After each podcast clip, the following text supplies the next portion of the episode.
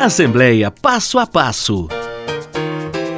As políticas relacionadas ao uso da água, de recursos energéticos, minerários e do solo estão na pauta da Comissão de Minas e Energia da Assembleia. Também estão no foco do trabalho parlamentar a extração e comercialização de águas minerais, as políticas públicas destinadas a incentivar e regular a cadeia produtiva de recursos minerais no Estado, desde a sua busca, a sua transformação industrial e o incentivo à política política de pesquisa nessa área.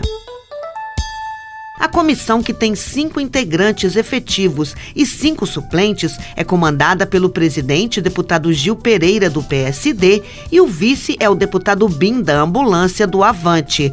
Você pode acompanhar as ações da Comissão de Minas e Energia, saber o dia, horário e as pautas de todas as demais comissões permanentes no portal almg.gov.br.